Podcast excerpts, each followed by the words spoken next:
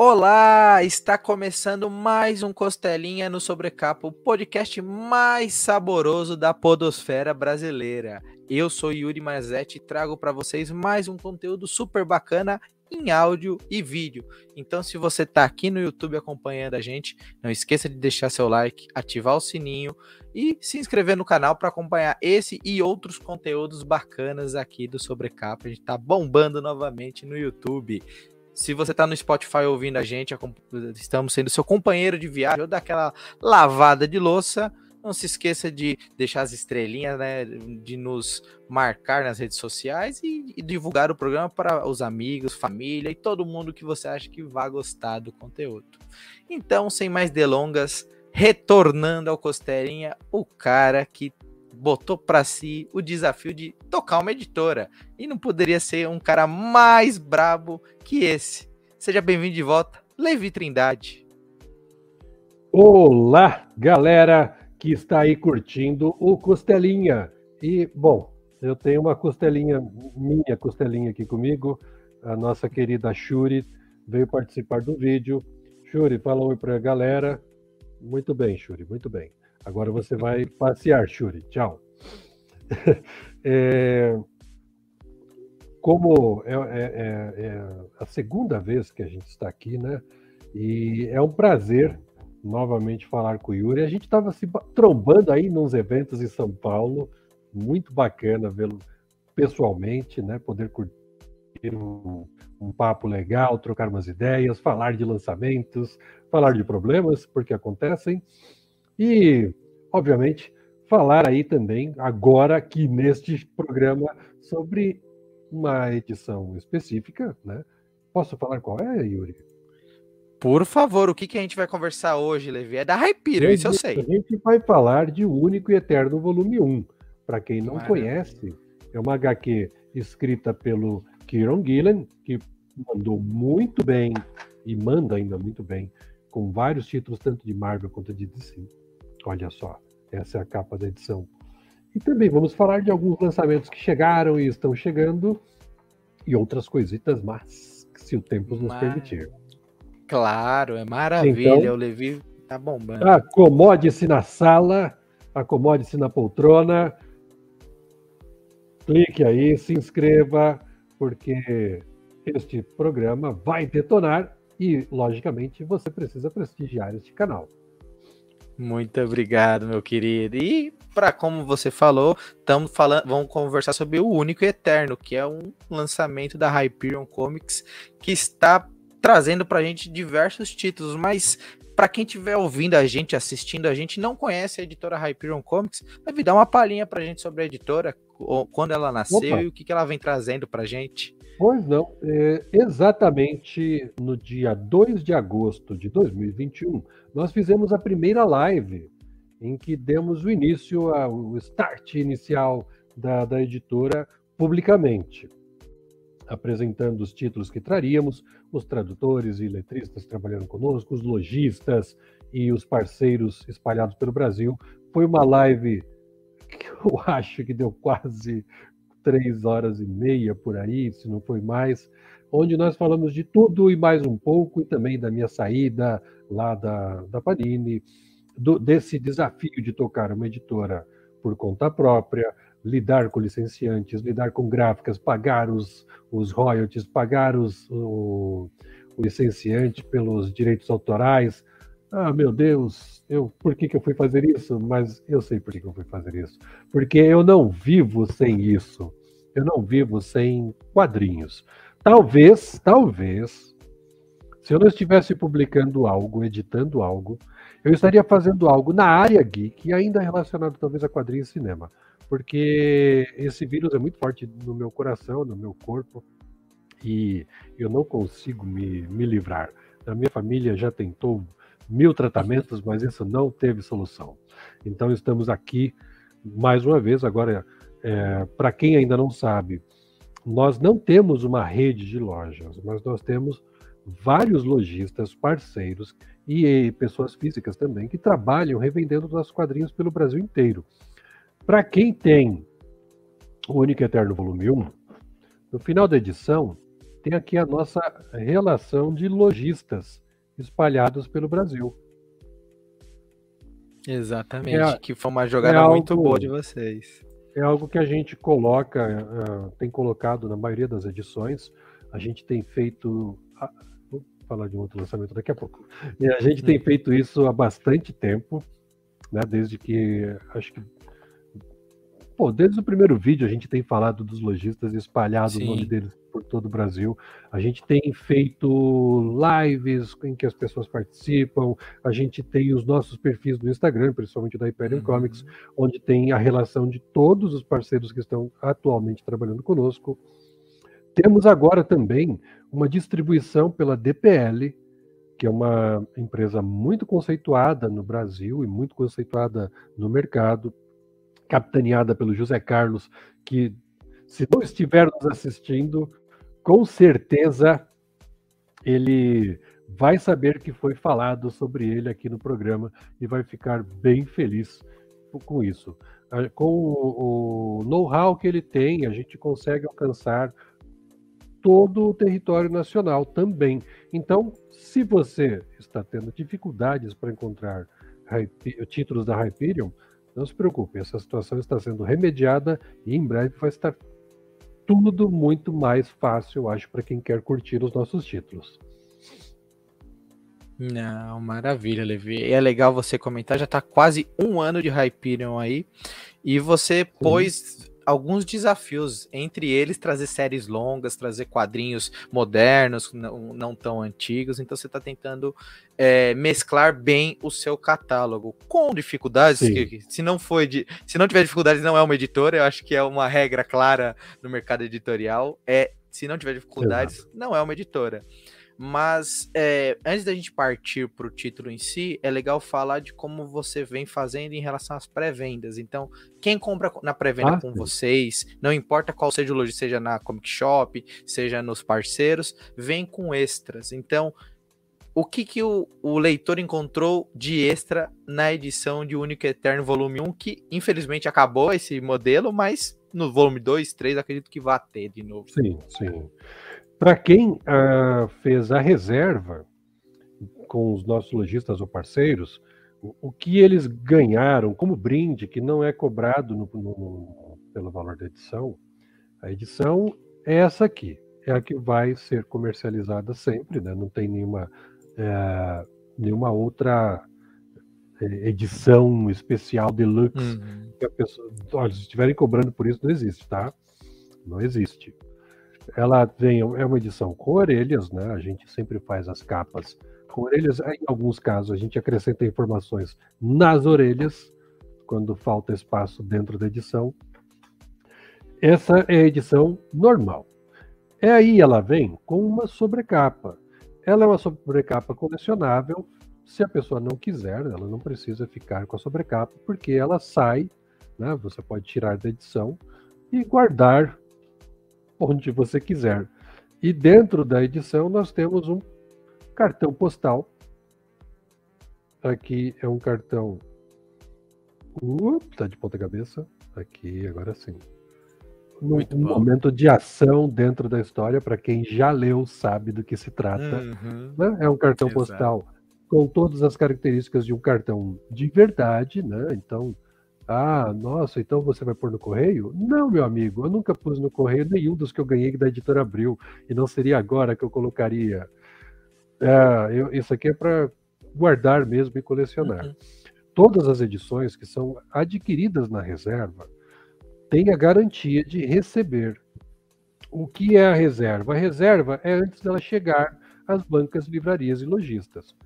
O nosso leitor, colecionador, encomenda com algum desses parceiros, desses lojistas, comic shops, bancas, que fazem hum. parte da nossa rede. Encomenda com eles e fala: olha, já saiu aquela edição? Tal? Não, não saiu. O que, que vai sair? Qual é a novidade que criei? Ah, eu quero fazer reserva dessa.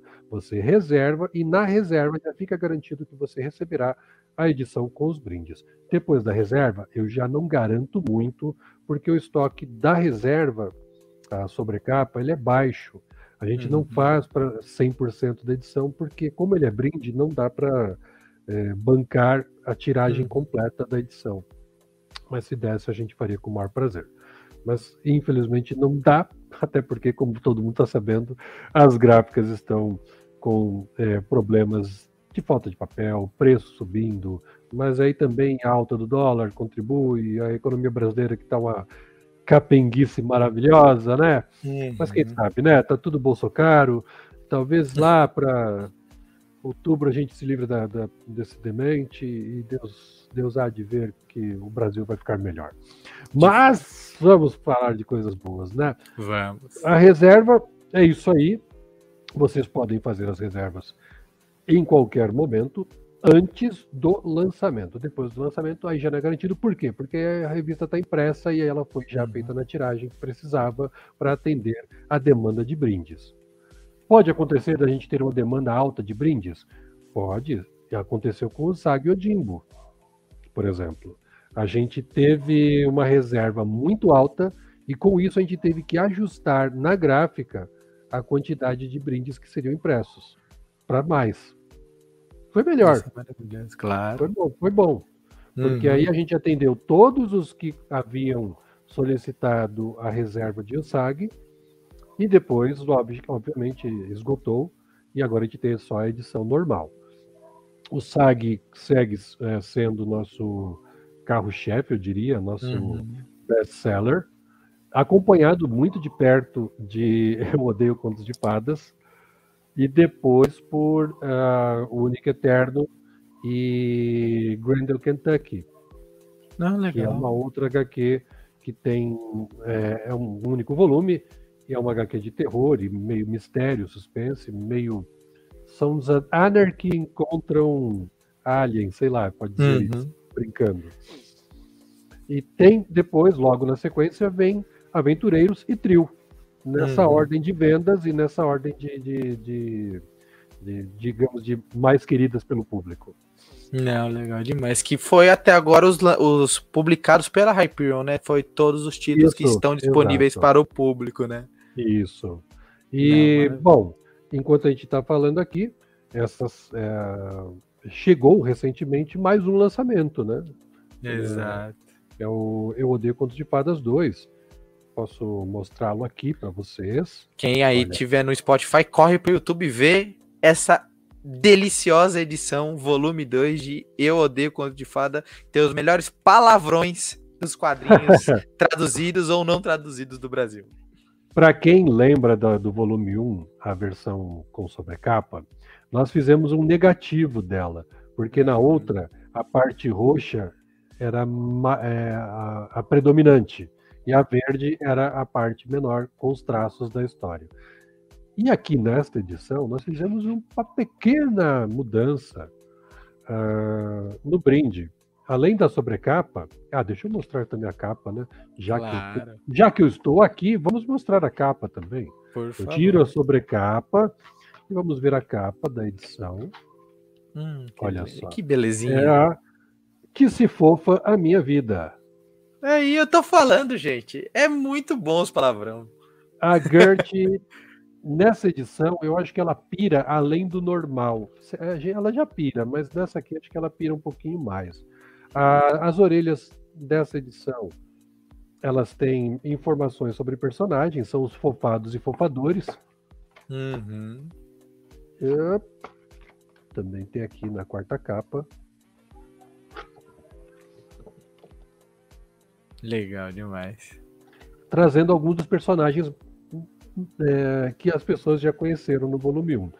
E o outro brinde que vem na reserva são os cards com quatro personagens bem icônicos, digamos assim.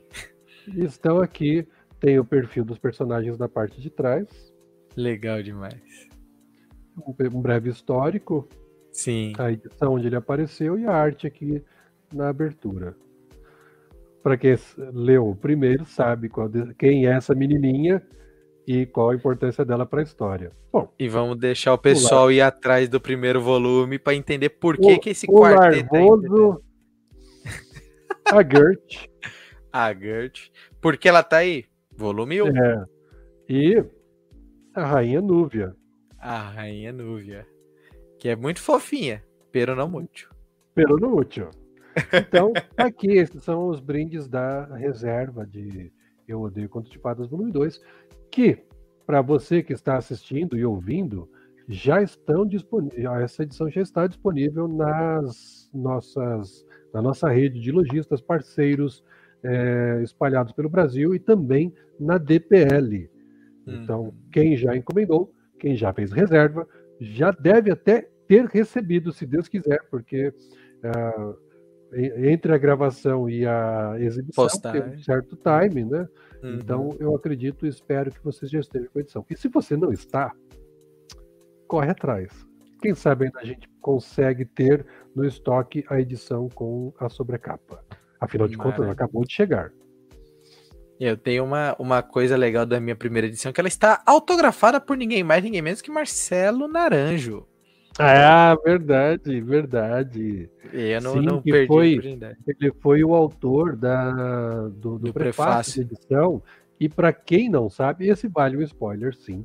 É, foi escrito todo rimado. Foi escrito todo como se fosse um poema cantado, declamado pelo pessoal do mundo das fadas, da Terra das Fadas. Porque é isso que mais irrita a Gert. Exatamente. Se você quer irritar a Gert, faça tudo com canções felizes e rimas e tudo mais que for fofinho e cuticute. Ela vai ficar marara. Pistola. Pistolaça. É a... Ah, tem, tem uma personagem no volume 2. Eu acho que eu não vou falar o nome dela agora, mas Cara, tem a ver com o que o Yuri acabou de falar. Ela é uma princesa e. Ah, eu vou falar, é princesa pistolinha. É princesinha pistolinha. A gente é, a, acabou batizando ela assim porque tinha tudo a ver com a tradução e com, a, com o perfil da personagem. Vai, tem vai. tem a, o surgimento de um dragão nessa história, tem muita coisa que acontece nesse volume 2 que eu acho que mantém a pegada do volume 1 e leva um pouco mais além, porque a Gert faz coisas que eu acho que ela vai se arrepender. Eu acho. Até, o, então... até o quarto volume a gente descobre que é o final, né? Não, então se o pessoal que estiver assistindo e ouvindo a gente gostou, ficou curioso, deixa nos comentários que tal um podcast falando dos dois primeiros volumes de Odeio Conto de Fadas. Comenta aí que acho que o Levi volta. Só depende volto, de vocês. Volto. Se vocês quiserem, a gente volta. Exatamente. Mas vamos falar de Único Eterno. Que, Exato, cara, nós estamos aqui para falar de Único Eterno. Que, cara, se for fazer uma sinopse rápida, é o que aconteceria se o Rei Arthur fosse trazido de volta, que tá na capa, Exato. isso não é spoiler, galera, de volta pro, vamos assim, pro século 21 e uma vovozinha e seu neto resolvesse combatê-lo. Pronto, essa é a sinopse. Ah, isso é bizarro? Cara, isso é muito bizarro mas é o que a história traz e é divertidíssima, divertidíssima. E para quem tiver ouvido, pequenos spoilers do quadrinho não serão momentos chaves, mas acaba, vão acabar acontecendo para a gente poder conversar. Então, se você sim, não sim. leu ainda, corre atrás da edição nas melhores comic shops, na rede da Hyperion, vai lá no Instagram, procura a mais próxima de você e adquire. E Levi, para a gente começar falando do quadrinho, vamos falar da aquisição do título. Como foi a procura desse título? Por que, que você decidiu trazer Único e Eterno para o Brasil? Olha, é, eu contatei o licenciante da editora, que daqui nesse caso é a Boom Studios, uhum. e o representante me passou uma série de títulos que eu já tinha entrado no site deles, olhado, pesquisado. Falei, opa, tem esse autor aqui, tem esse autor aqui, tem esse autor. Aí eu falei, olha, me diz aí o que está disponível. E ele me passou alguns, Inclusive, tem um que eu tinha. Eu tentei, que é o Berserker, mas não rolou. Mas além dele, tinha esse uh, O Único Eterno. Cara, eu fiquei muito feliz, fiquei muito feliz mesmo. Tanto é que ele me deu o PDF da primeira edição, não foi do TPB, foi da primeira edição single. Eu não cheguei a terminar. Aí já mandei um e-mail para ele, eu falei, cara, eu quero essa daqui.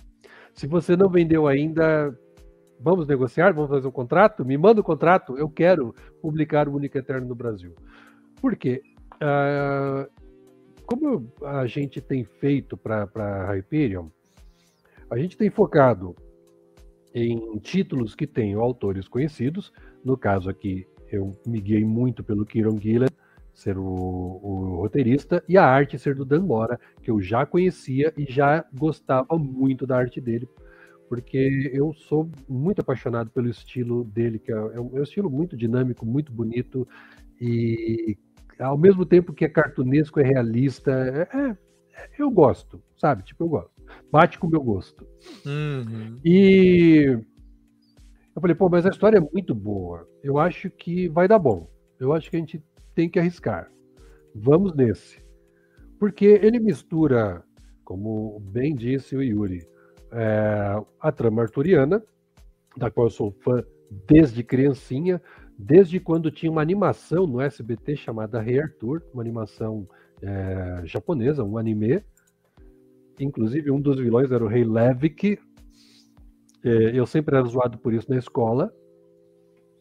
É péssimo ter um vilão com o seu nome, ainda é, mais numa roda de amigos. E depois tinha essa animação e teve o filme Excalibur, do John uhum. Burman, que era sensacional, com aquela trilha sonora da Carmina Burana tocando ao fundo de Carl Orff. Falei, cara, não tem filme melhor. Sabe, tipo, aquilo na minha, na minha infância fez a minha vida. E aí ainda Abril publicou Camelot 3000, então só foi aumentando o gosto uhum. por Rei Arthur na minha vida. Sim. Eu falei, pô, é um sinal, eu tenho que publicar o Único Eterno. Sabe o que é engraçado? Tem um filme ruim com o Clive Owen chamado Rei Arthur. Sim, eu era apaixonado sim, por esse filme, simplesmente pela temática. Aí depois eu percebi que o filme era ruim. Olha, ele tem seus méritos, mas eu acho que quando você conhece um pouco mais da de tudo relacionado ao Rei Arthur, as lendas e até filmes com semelhanças, né? não mesmo sobre a própria lenda, mas que sejam semelhanças, você acaba falando, é, podia ser melhor. Sim. Talvez. Tem, tem até aquele recente com Jude Law Nossa. É. Cara, esse filme, ele foi um momento único no cinema, porque ele tem, para os amantes do futebol, tem o David Beckham no filme. Ele, Sim. cara, ele é um dos guardas da espada. Eu no cinema é. em silêncio, porque beleza, eu falo, Cara, esse maluco vai, vai tirar a espada com três dedos. Tipo, três pessoas riram. Três pessoas riram, porque, tipo, ninguém Boa. reconheceu o Beckham Boa. ali. Falei, mano, ele vai tirar a espada com três dedos. Aí um é. rapaz ficou rindo. É muito, ai, bom, muito Resumo do filme: o filme é tão bom que a cena mais engraçada foi a piada do David Beckham, entendeu? E, olha, é, é, foi, eu acho que foi um, um, equívoco. Eu gosto do Guy Ritchie. Uhum. Mas eu acho que foi um baita, baita equívoco. Ainda, assim, não é deplorável que eu vá assistir Sim. e vou, vou, me, vou me cortar depois de ter assistido, vou navalhar todo porque assisti ao filme. Não, mas também não faz falta. É um filme ok. Você, tipo, você vai é. esquecer depois de um tempo, né? Você não vai Exato. lembrar da trama. É eu, não, eu não lembro muito de, de quase nada, mas eu lembro como ele parecia com o Robin Hood do Kevin Costner dos anos 80, dos anos 90. Ou do Russell Crowe também, porque teve o Robin Hood do Russell Crowe, que também é um filme Pô, que vai indo assim e o final fica esquisito, porque vira uma batalha gigante. É, é, é. é eu é, ainda tenho no coração que o do Robin Hood é um pouco mais divertido, porque o Alan Rickman fazia o xerife de Nottingham e ele tá Sim. sensacional é, tem, tem uma canastrice, mas ao mesmo tempo não é canastrice, porque o Alan Rickman não era canastrão, mas é. ele tem uma, uma, sei lá como é que alguém pode dizer, uma basófia, sei lá, ele é bufão, ele é engraçado, mas ao mesmo tempo ele é maligno até o osso. E, e eu gostava demais do Alan Rickman desde uh, o surgimento dele como vilão de Duro de Matar, lá no Nakatomi Plaza. Eu, eu falei, pô, esse cara nasceu para ser vilão. E quando eu Sim. ouvi anos depois como Severus Snape, eu falei, ele é vilão. Mas ele é um vilão legal. Eu acho que ele ainda vai fazer coisa boa. E eu estava certo. Exatamente. Mas, é, é, basicamente, o, o, fato de ter a trama relacionada à mitologia do Rei Arthur foi o primeiro, a primeira coisa hum. que me hum. saltou aos olhos. Em seguida, foram os autores envolvidos e, bom, a própria história em si já me conquistou. Eu li as primeiras 10 páginas e eu falei, ok, tá bom, não quero ler mais nada, não precisa, eu acho que já podemos fechar o contrato. E assim foi. Eu gostei de tudo que eu li. A da vovó Brigitte, que na verdade é como se fosse uma Sarah Connor caçadora de monstros. Ela tem o histórico, tem ali na história, que fala sobre o que ela fez e os outros parentes dela que vieram antes dela. Tem o neto dela, hum. que acaba enredado nessa história, sem saber por que, que se meteu nisso. Acontece de aparecer uma terceira pessoa também, que é uma bibliotecária. Por hum. que, que ela aparece na história? Por que, que é uma, ela está no meio? Ah, tudo tem a ver com o encontro que deu errado do neto da, da Brigitte. Você Sim. acaba envolvido nessa história, assim como ela. E tudo faz sentido. Não tem nada que aconteça na história que é por acaso ou é coincidência. Não, não chega a ser coincidência, mas é, você vê que a, a, o Gillan ele construiu uhum. todo um background para todos os personagens e ele está seguindo fielmente a história que ele criou lá atrás, que está fora do que a gente está vendo. Sim. Ele criou coisas para os personagens que a gente não sabe exatamente de onde vem, para onde vão, mas que está tudo muito bem explicadinho e que não deixa nada no ar. As coisas vão se resolvendo e fala: ah, então é por isso que ele fez aquilo. Quando você chega no sexto capítulo, na sexta parte da história, algumas revelações fazem você voltar para o primeiro capítulo e falar: opa, peraí, ah, ah, não, tá certo, então faz sentido isso. Realmente é, estava aqui e não é uma invencionice que ele colocou de última hora só para uh, ah, fazer a história andar. Não. Acontecem muitas coisas. E uma das que mais me surpreende é que. Ah! Ok. Adoro. Adoro. Eu também. Uma das que mais acho que surpreende é o fato de que. Ok. É o Arthur ou não é? Uhum. Você está diante realmente do rei Arthur, mas por que ele está agindo assim? E peraí, mas o Arthur voltou? Vocês lembram da trilogia da Múmia, né? Sim. Os dois primeiros que tinham Amon, Amon-Ra ou Imhotep? Eu não lembro. Imhotep. Imhotep. Imhotep. É. Que era o Arnold Vosloo, que inclusive a Germana Viana falava, falava que era eu careca, né? Muito bom. Muito bom, muito bom. Eu careca e sem, e sem cavanhaque. E sem cavanhaque. Eu, eu, fiquei anos com isso na mente. Eu falei, caraca, eu virei o um vilão do, do, do, da múmia. Tá bom, ok.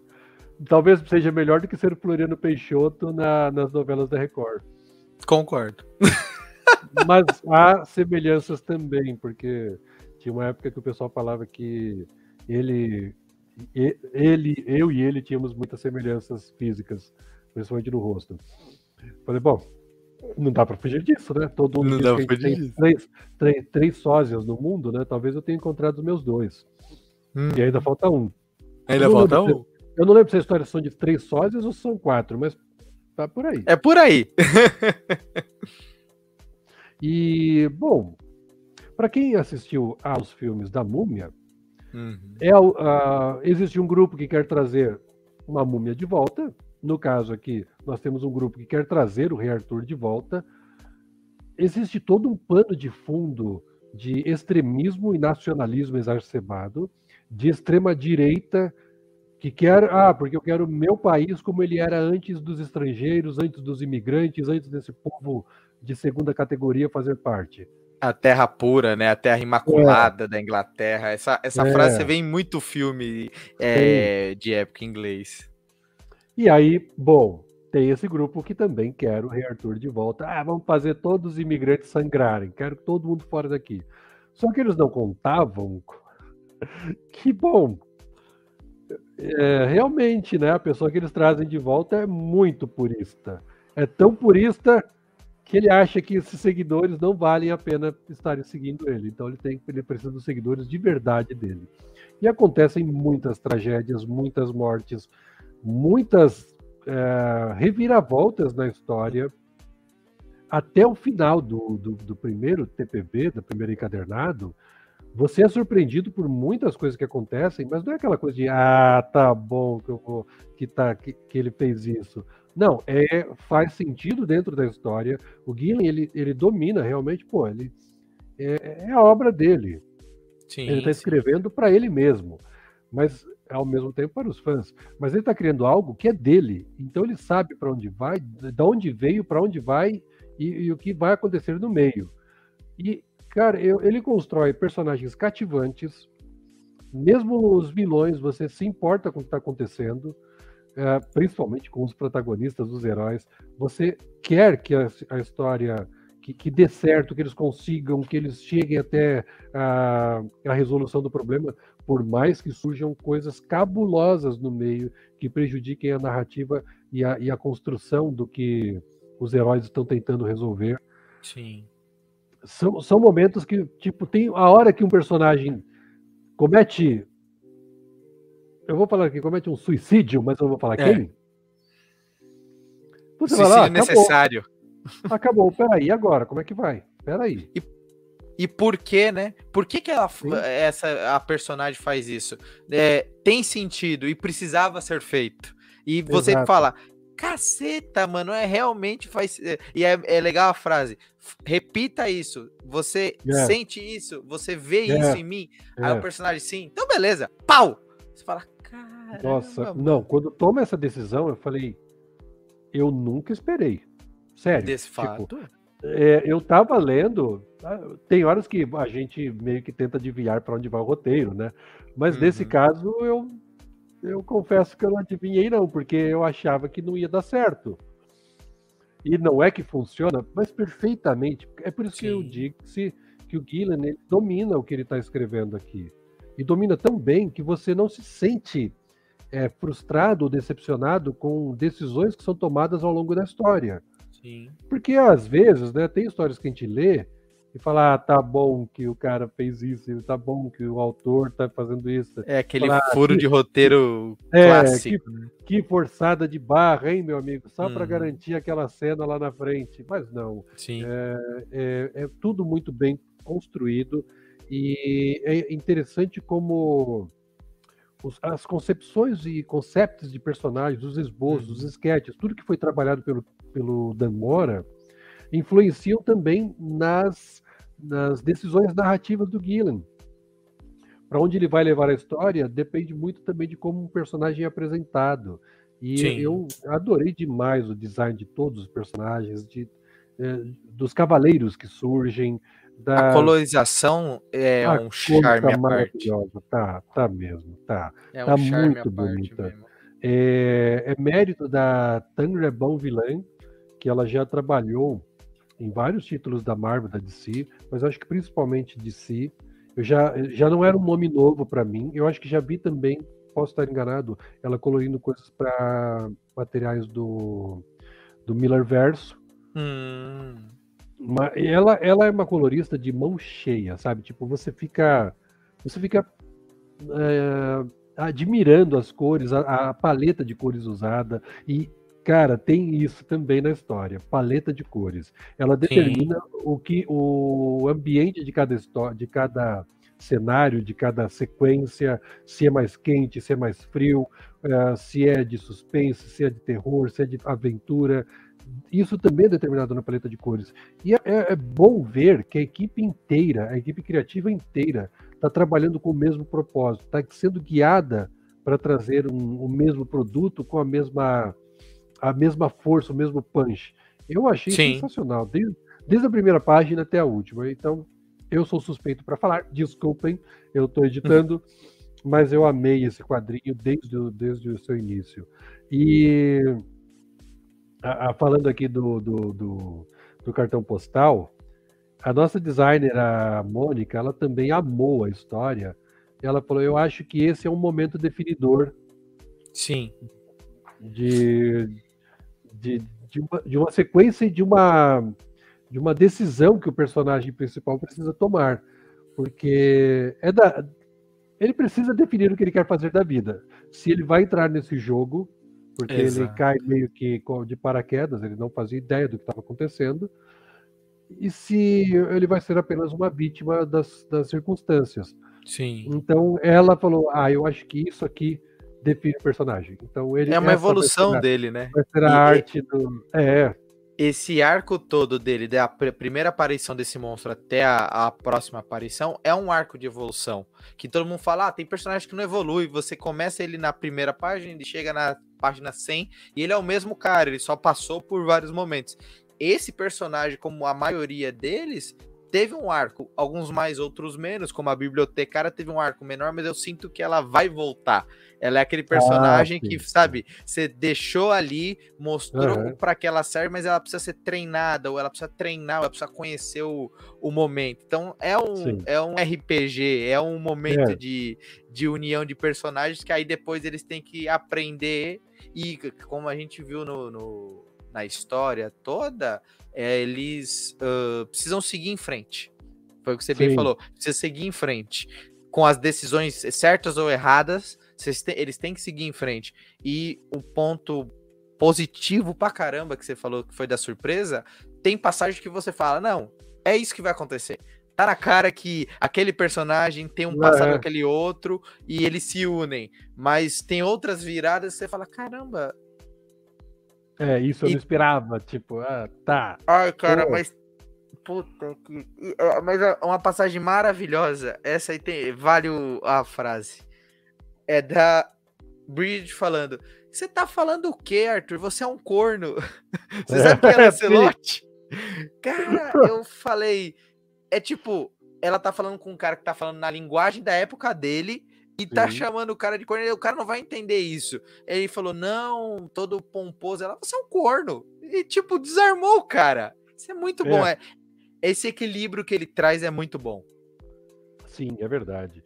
E, e nada é por acaso, né? Uhum. Porque do jeito que ela usa isso, como você citou, é para desestabilizar o momento que era chave ali também. E... e era o momento de, opa, a história acabou agora acabou. Pelo menos para algumas pessoas dessa sala, isso acabou. E nesse momento tem uma desestabilizada legal. E é legal ver a ira do, do Arthur quando descobre. Peraí, é mesmo? Ah, moleque! O cálculo, né? Ele, ele calcula e fala: é, é. tem uma coisa errada aqui, hein? e aí isso influencia no que vai ser decidido pelo Arthur e, e as coisas que precisavam Sim. acontecer dali para frente. Eu achei uma sacada muito bacana, porque uhum. naquela hora eu não vi uma saída para alguns personagens. Eu achava que, ah, tipo, vai haver um sacrifício, porque alguém vai ter que ficar para trás aí, não dá. Sim, não dá. sim, exato. Essa que é o clássica cena, né? Você tá do ponto A ao ponto B, alguém tem que ser deixado para trás para chegar ao ponto B. Isso é um clássico ah, de cinema. Tem uma curiosidade bala que eu acho que ninguém sabe. E, Ixi, e, agora eu quero ver. E talvez, talvez até já tenha interpretado como erro. Se esta página apareceu em algum lugar como erro, esta página aqui. Tá vendo esse balão? Em branco? Sim. É. é. Não está em branco, porque nós esquecemos de colocar o texto, tá? É. é bem eu lembrado. Perguntei, eu perguntei ao Kieran Gillen, porque a gente teve essa possibilidade, né? De que perguntar. Eu, eu falei, olha, queria saber se foi um esquecimento de vocês quando produziram HQ ou se isso é algo que você está guardando na, na, na, na manga para revelar depois. Hum. Aí ele falou: Ah, então, guardando bem eu não tô, mas a, aquela frase que é falada para o personagem, só ele ouve e só ele entende o que ele quer. Então não faria sentido para nenhum dos outros personagens. Então só ele ouviu. Ele Por isso que, o balão é diferente também, né? Se você reparar, o balão ele é. ele tá em branco, mas ele tem um, um, acabamento dourado. Então Sim. você já fica meio em alerta de ah, será é. que foi um erro? Será que tem alguma coisa? Eu, eu realmente eu falei, eu vou seguir, porque se for um balão em branco a gente vai descobrir em algum momento. Se não é. foi, é, é a narrativa e bem bem é. pensado mesmo. Em algum é. momento, acho que alguém já pode ter até postado isso como erro, talvez talvez até naquela famosa página já tenha aparecido lá como erro, mas não é erro, tá, gente? O Kieron Gillen garantiu que aquilo faz parte da narrativa e que o personagem precisava conversar com aquela outra personagem ali Sim. de uma forma é, etérea, sobrenatural, e só ele vai entender a mensagem. Nós não precisávamos saber, e então, isso provavelmente vai ser discutido em outros capítulos, ele não quis adiantar mais. Mas, não. cara, para quem não sabe, a história está chegando ao final lá nos Estados Unidos, agora na edição 30 uhum. americana, o que significa que serão é, cinco encadernados para nós. Sim. Cinco, não, desculpa. Cinco. É, cinco, cinco, é verdade, sim, porque são seis cinco. por edição. Se eles não mudaram, uh, se eles não mudaram a configuração dos próximos encadernados, são seis histórias por edição, então são cinco para nós. Legal demais. É um quadrinho que te dá oportunidades, né? Você pode ver o passado da Brit, você pode pegar um outro personagem. É. Porque isso eu tô falando, pessoal, só do volume 1. Não tô, eu não li nada em, é, pós, né, os próximos uhum. volumes, não li nada internacional, mas o que eu senti nesse primeiro volume é que foi criada uma atmosfera é, que você terá um vilão talvez principal que possa migrar para outro, né? Porque a gente sabe uhum. que na lenda da Távola Redonda pode que acredito que o Lancelot apareça em algum momento. Eles não vão deixar de lado um nome tão grande é. como esse. Fora a parte religiosa, a parte de é, ressuscitar talvez algum é, padre ou bispo da época, que seria uhum. coisa. E fora a parte de Merlin, Morgana, vixe, mano, nossa, é tanta possibilidade isso só de orelhada, que, você, que se o Killian como ele provou ser inteligente no seu roteiro, continuar, vixe, a gente tem 30 edições muito bacanas. Com toda certeza e com poderio para mais. Uhum. Aí, é, eu acho outra... que acho que ele pode aprofundar ainda mais nos personagens, porque ele, ele construiu um background para isso. Você se importa com os personagens e quer ver mais deles. E eu tenho certeza que a, a construção, é, para quem começa a ler, você se apaixona pela, pela escrita, pelo roteiro, pelos personagens, pela trama. E você quer ver mais, com certeza. Não, e acho que foi um ponto também que a gente tem que destacar. Apesar de ter, acho que são 90 páginas, agora não, não me lembro de cabeça a quantidade de páginas dessa edição. Mas ela é uma leitura muito fluida. Ela é uma leitura muito ah, tranquila de se ler. Você se você pegar no, aquela famosa uma sentada só, você lê ela contínua, porque ela, não, ela te entretém, ela não te cansa, e apesar de ter momentos com bastante balões, tem páginas que no mesmo quadro tem três, quatro balões de, de fala, você lê com coisa e, e o, o Killian dá momentos de, de respiro para a história com páginas totalmente Sim. sem balão. Então, ele entrega pro Dan Mora páginas limpas para ele entregar um belo desenho.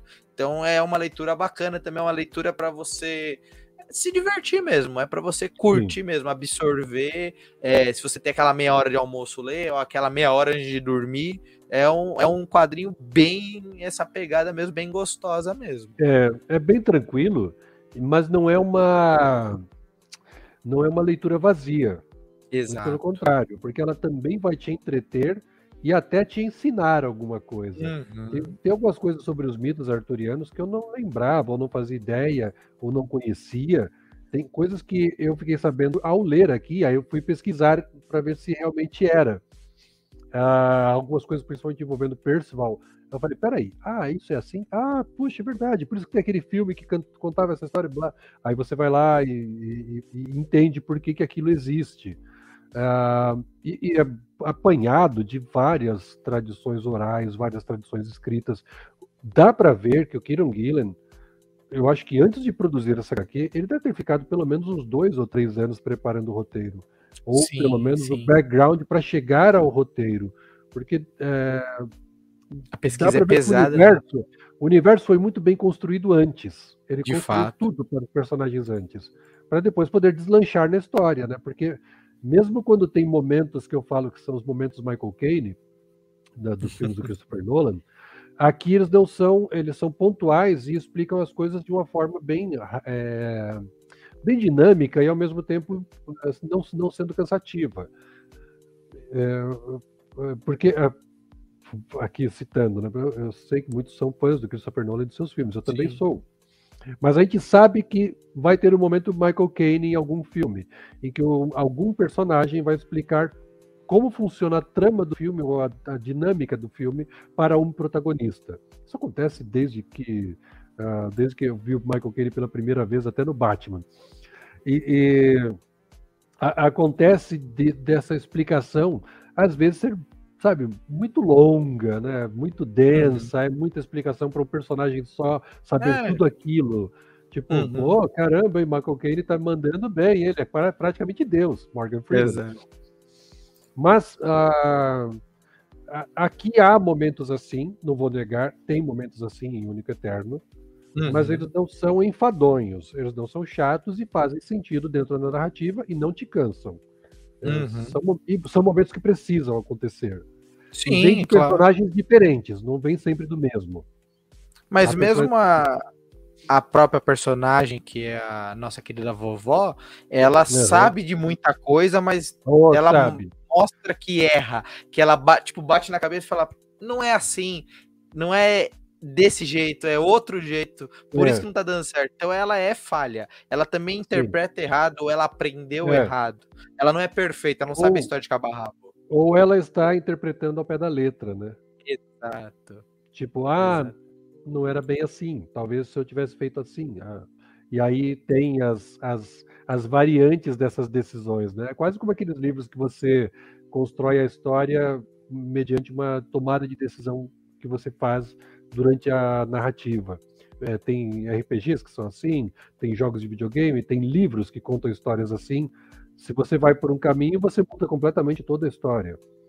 E tem coisas que a Brigitte precisa entender que não são exatamente como ela aprendeu, como ela conhecia, ou como ela queria que fosse. Ah, mas acabam acontecendo coisas que fogem ao controle dela, muitas vezes. De fato, que ela até é engraçada como ela criou o menino, né? Ela fala: é. Ah, uhum. aquilo lá você não vai assistir porque não é assim, ah, aquela é. história não é assim. Ela mostra que ela vê de um jeito, ela quis é. pôr pro neto dela isso, só que é. mesmo ela falhou, ela não, ela ensinou nem tudo certo. O que ele aprendeu além dela também serviu para interpretar a história bem, para ele conseguir isso. ir em frente. Isso é e também é para a sobrevivência dele. Exatamente. Porque talvez se ele ficasse só com o que ela ensinou, ele já tinha morrido no primeiro número. De fato, de fato, não teria, ele não teria chegado, mesmo com a inocência que ela mostra que ele tem, né? Que ele é um cara, você vê que ele é inocente, ele não tem tanta versatilidade com a vida. Ele, é. a, a, história começa com ele falhando num, prime, num primeiro encontro, falhando miseravelmente, vamos dizer assim. É um cara, um loser que a gente chama, né? Aquele, talvez aquele nerd de clássico para a parte de história, de pesquisa, o cara que é mais centrado no passado do que ver o uhum. presente e o futuro, né? Então, tem todos é. esses detalhes, esses sabores. Exato, parece que ele é muito do, é, é, do campo teórico e Sim. histórico, né? Ele, ele conhece muito de tudo mas não conhece da vida, das, de viver em sociedade, de, de saber se portar, de, de, conduzir a própria vida como um ser humano normal. Mas também é. muito disso é culpa da, da vovó. Exato. Então, Levi, para a gente caminhando para o final, antes da gente falar do que vem por aí com a Hyperion, para você, o que você diria para o leitor que ainda não se convenceu com tudo isso para ler o Único Eterno? Além de falar por que o Único Eterno? Por que esse título? Olha, se você curte aventura, fantasia, mito arturiano, eu não sei o que você está fazendo ainda que você não leu. se você curte também a, a trilogia da múmia, odiou o terceiro filme, você não vai odiar o Único Eterno. O Único Eterno traz aventura, traz história, traz fantasia, traz mitologia, mas de uma forma tão dinâmica e divertida que você quer ver cada vez mais desse universo. E eu só digo, isso é só o começo. Porque o primeiro volume, ele entrega muitos mistérios e parece que ele se conclui em si. Ah, peraí, a ameaça talvez não seja tão ameaçadora assim. Vai sonhando, meu caro amigo, vai sonhando.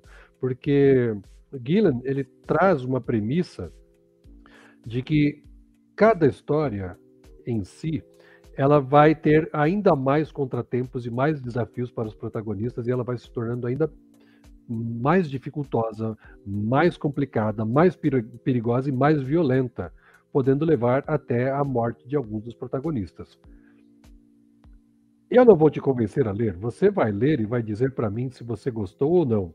Você vai pegar essa edição com algum dos nossos parceiros que estão espalhados por esse Brasilzão, hum. conforme está aqui no nosso perfil do Instagram, você encontra todos eles, e você vai dizer para mim: "Ah, eu gostei. Ah, eu não gostei. Mas eu quero saber a sua opinião sincera. Eu desafio, eu faço o desafio o único eterno de que você vai ter que provar para nós aqui que essa história é ruim.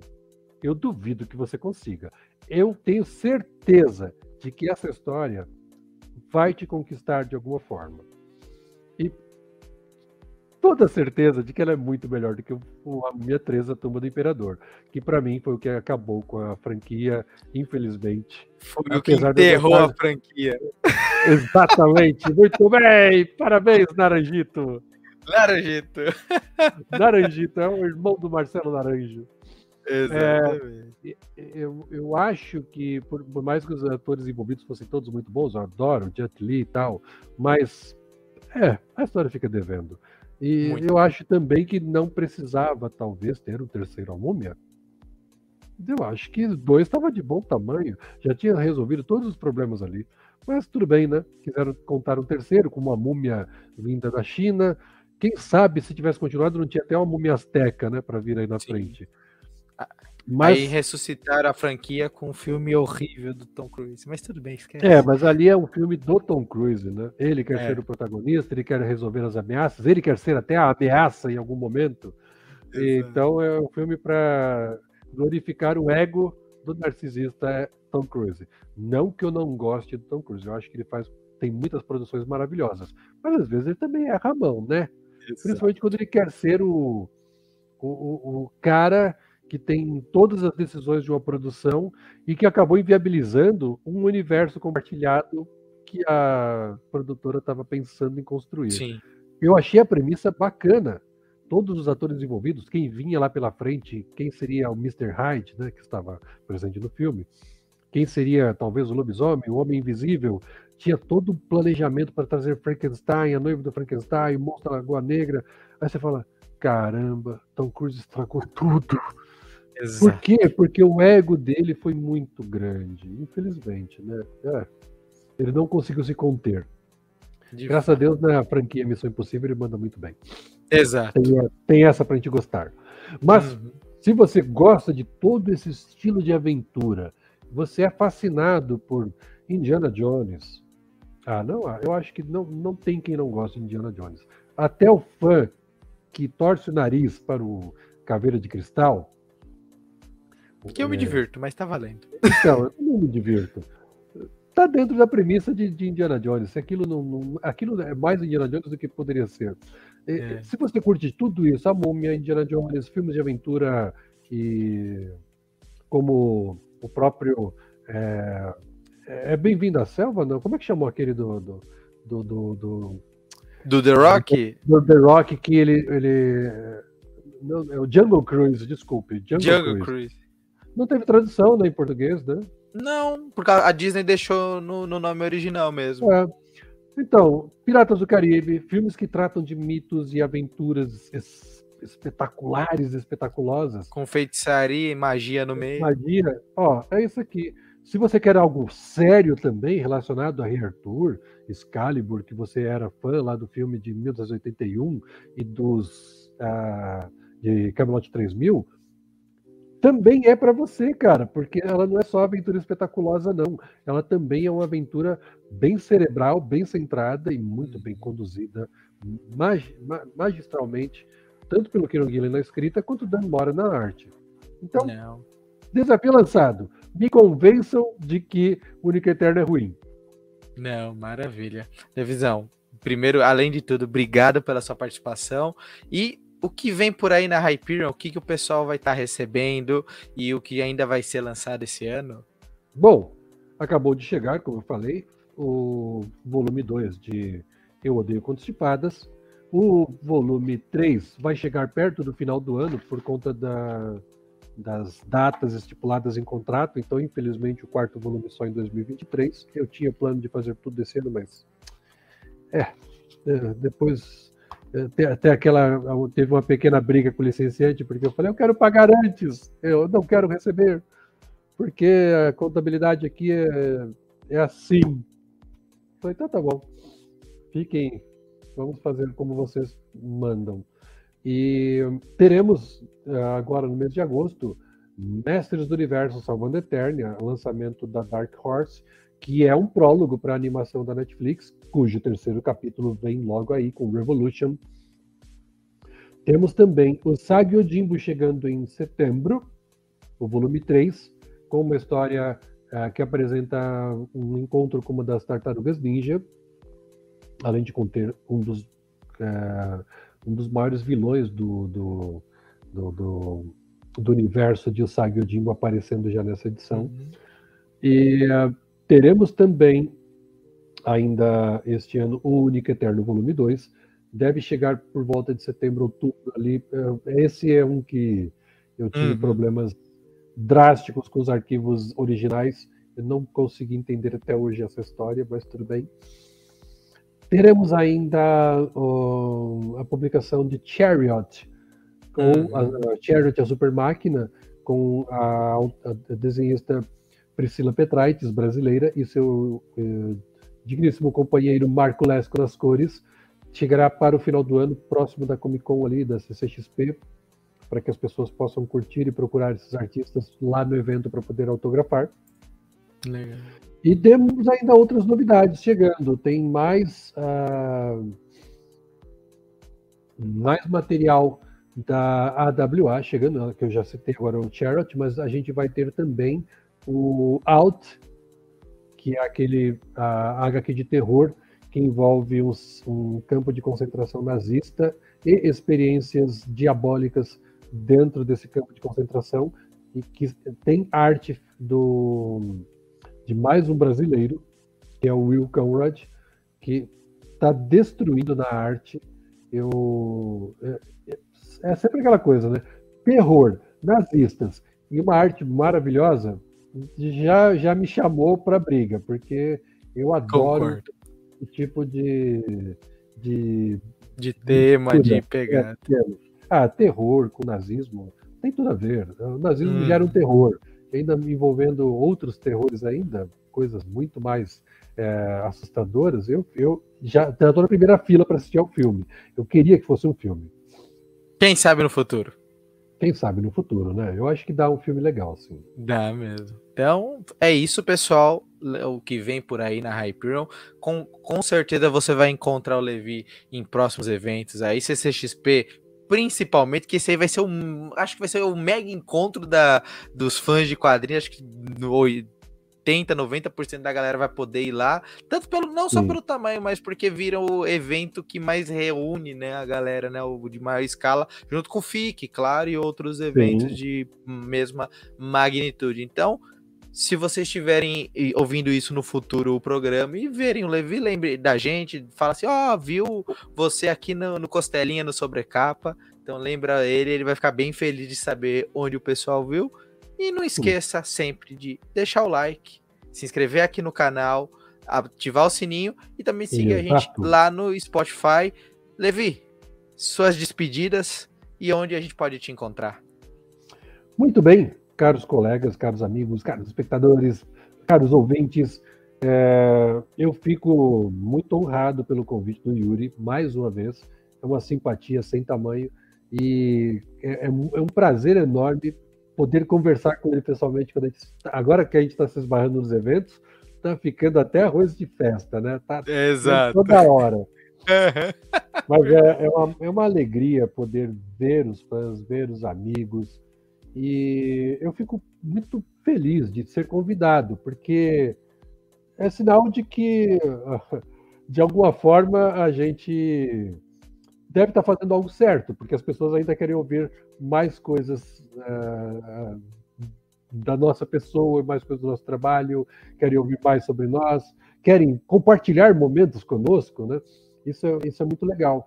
E, bom, se você está acompanhando isso aqui no futuro, em setembro, estaremos lá na Comic Con Floripa, uhum. que terá a sua edição em. Opa, deixa eu pegar aqui. Calendarinho! Verdade, Comic Con Floripa em setembro. É o ano dos eventos. A gente teve eventos no mês de julho 300, no mês de junho 800, setembro vai ter mais uns 500 eventos. A gente fica brincando, gente, que Não todo é, mundo esperou muito. Teve eu, que eu tem que fazer. De, eu acabei de participar da, da, da do Fuso Nerd, do HQ, em Pauta, é, a Perifacon, dia 31 de julho. E, e, também tem o Espaço Pop acontecendo em São em Estação Pop acontecendo em São José dos Campos. E estaremos na Floripa Comic Con nos dias 10 e 11 de setembro. Estamos negociando também para estar em outubro lá na Nietzsche Comics no Rio de Janeiro. Legal. Em dezembro, muito certamente estaremos lá na, na Comic Con aprontando altas maluquices, fazendo muitas é, doiduras que as pessoas vão. É, pô, quem sabe, todas as vezes que eu já apareci na Comic Con, eu sempre fiz besteiras, né? Já tá fui certo. fantasiado, já fui. Já, já, já, já fui de Papai Noel, já fui de Aquaman. Esperem só para ver o que a gente vai aprontar na próxima Comic Con. Até eu quero ir de, de, cosplay esse ano. Eu tô com tanta saudade da Comic Con que eu, Nossa, até eu vou inventar um cosplay. Não sei qual, mas vou inventar. Nem me fala. Eu, eu, eu, eu tava falando pra minha filha, acho que eu vou do mais, mais simples, né? Vou de Ed Manson. A camiseta do Hellfire Club, bota uma peruca e tá pronto. E, e arruma uma guitarrinha de plástico. Exato. Eu, eu tô pensando em. Uma vez eu me vesti de. Qual que era o nome daquele cara que aparecia no Pânico? De... Era o corintiano do Pânico. Eu fui uma vez numa festa fantasia assim. Eu tinha uma camiseta do Corinthians, um chinelo, só me faltava a toquinha. Aí eu pedi emprestado e pronto, virou uma fantasia. Eu vou fazer alguma coisa é, assim. adaptado. Muito bom. Adaptado. Mas é bom. isso, pessoal. Levi, muitíssimo obrigado mais uma vez pela sua presença. A casa é sua. Quando precisar, Costelinha, Racer, para live, vídeo, o que for, nós estamos aqui para você e para Hyperion Comics. Só aparecer, dar seu charme e sua beleza em vídeo e em áudio com a gente, tá bom? Eu que agradeço e um abraço para essa galera e Hyperion neles! Hyperion neles! A gente agradece a presença de todos quem assistiu no YouTube, quem ouviu no Spotify. Fiquem com a gente até os próximos vídeos. Forte abraço e até a próxima.